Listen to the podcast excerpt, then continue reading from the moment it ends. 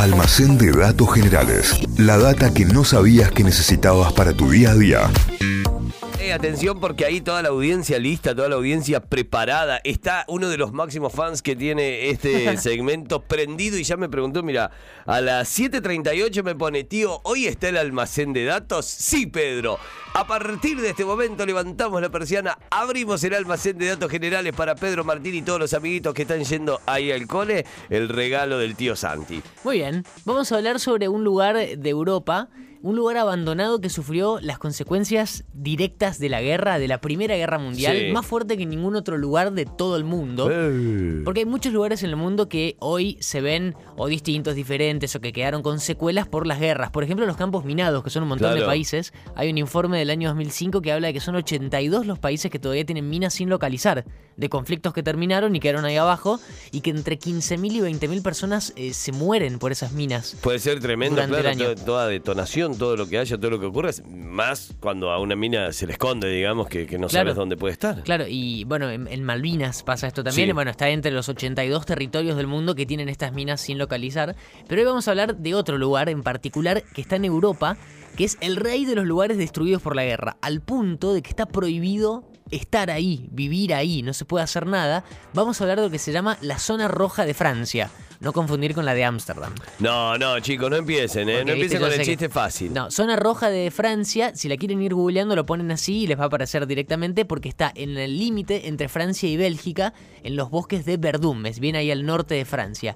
Esa zona que es conocida como zona roja es un triángulo comprendido por tres ciudades. Estaría bueno que vayan abriendo el mapa y vean al mismo momento. Claro. Entre las ciudades de Lille, Compiègne y Verdun, que es la que le da nombre a los bosques, hagan un triángulo y todo lo que queda dentro es lo que se conoce hoy como zona roja. Es una cadena de territorios que el gobierno de Francia terminó aislando completamente después de la Primera Guerra Mundial. ¿Por qué tuvieron que llegar a ese extremo? ¿Por qué? ¿Por qué? Porque hoy es el único territorio sacando Chernobyl de toda Europa que está prohibido vivir por la contaminación. Bueno, vamos a contar por qué. Termina la Primera Guerra Mundial en 1918 y gran parte de Europa había quedado pero destruida, mal. 18 millones de personas murieron en combates. En el, el primer combate, la Primera Guerra que combinó elementos de tecnología de punta de la época, como por ejemplo armas automáticas, tanques, con enfrentamientos medievales de grupos de gente chocando con otro grupo de gente. Entonces era ese estilo de gente con metralladoras, imagínate la carnicería, la cantidad de gente que murió en, esos, en esas batallas en la Primera Guerra Mundial. Y además de eso, había ciudades que quedaban completamente arrasadas, destruidas, enfermedades, hambre. O sea, Europa quedó devastada, un lío infernal, cuando terminó la Primera Guerra Mundial. Pero los países que más sufrieron las consecuencias de la guerra, y a pesar de que terminaron del lado de los ganadores, de los aliados, fueron Francia y Bélgica. Mira. ¿Por qué esos dos? Porque en sus territorios estaba el que se llamaba el Frente Occidental, que fue como el escenario de las batallas principales y las más sangrientas. Es como que quedaron al medio de todo, no solo geográficamente, sino que real. Claro, claro. Y justo esa parte, el que se llama hoy Frente Occidental, que era la parte norte de Francia y la parte sur y casi toda Bélgica, cuando termina la guerra y se van los soldados, Francia se encuentra con que en esa parte del país, eh, casi en la frontera, había un tramo de 700 kilómetros que estaba lleno de trincheras. Eso es la, famosa guerra de las trincheras. Muchas películas la cuentan. Si vieron la película 1917, creo que es el, título de la peli, que es todo un plano secuencia, además, un peliculón. Habla sobre la Primera Guerra Mundial y se ven claramente cómo son las trincheras. Eh, pero también, no sé, alambres de púas, todo en el marco de una vegetación completamente arrasada, puro barro.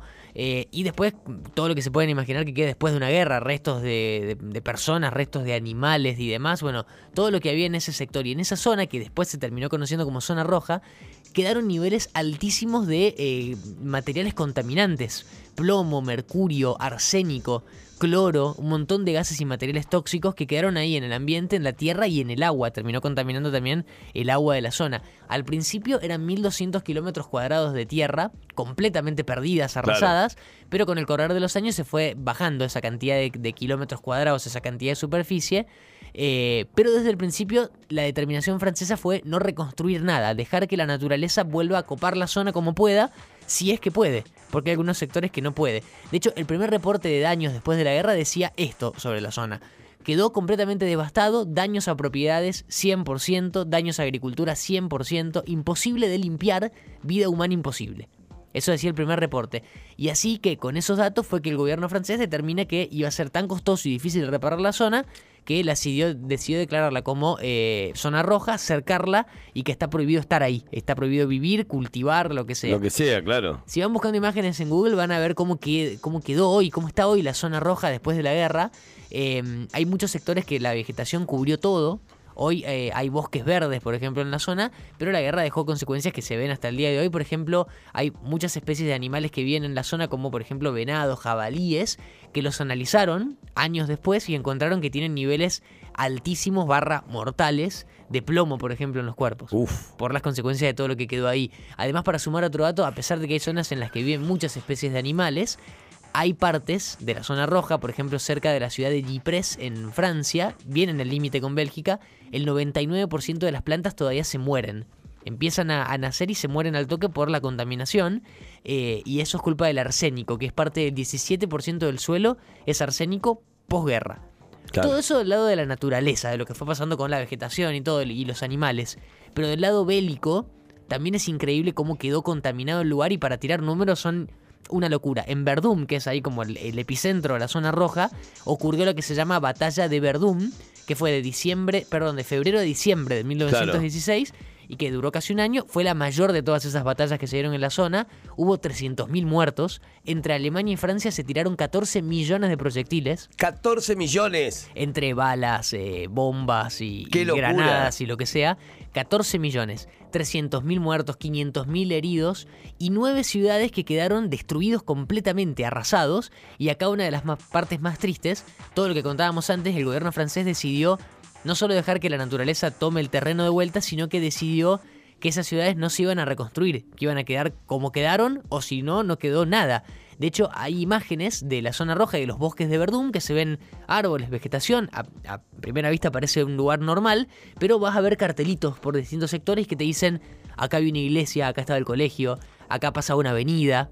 Porque no hay nada. Fuerte, fuerte, muy fuerte también porque es como la imagen de la devastación total. Ciudades que desaparecieron completamente. Hay algunas edificaciones que le sobrevivieron paredes, por ejemplo, que parecen eh, ruinas eh, copadas por la vegetación, pero en realidad son ciudades que hace un poquito más de 100 años existían y desaparecieron por la guerra.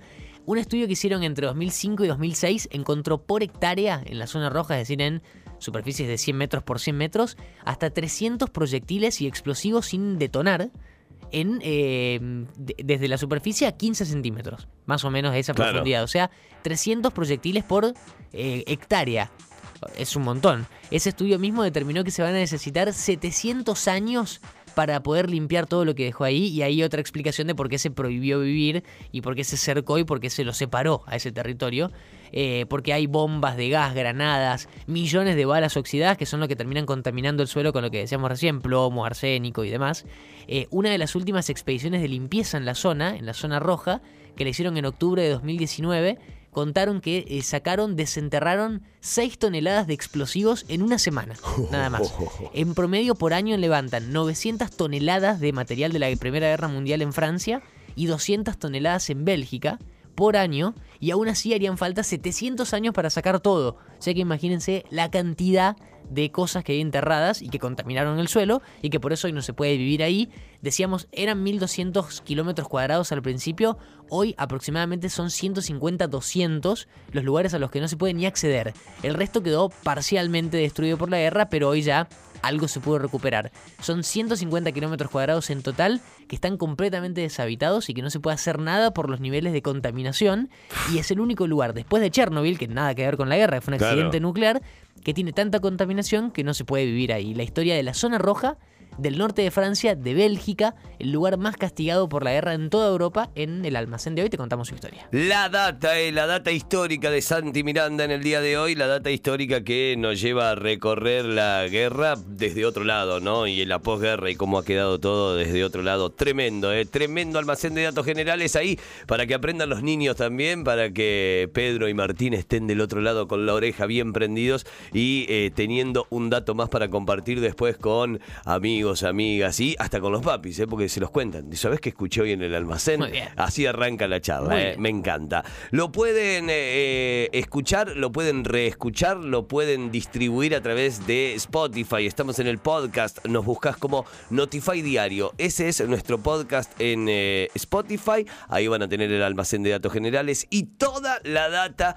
que necesitas, como siempre, eh, todo el día compartida ahí en Spotify. Gracias, Santi. De nada.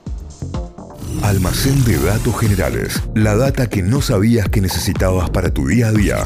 Inventos, curiosidades de la historia, estudios increíbles de la ciencia, lugares raros del mundo y un montón de locuras más. Todo eso podés conseguir en el almacén de datos generales de Santi Miranda.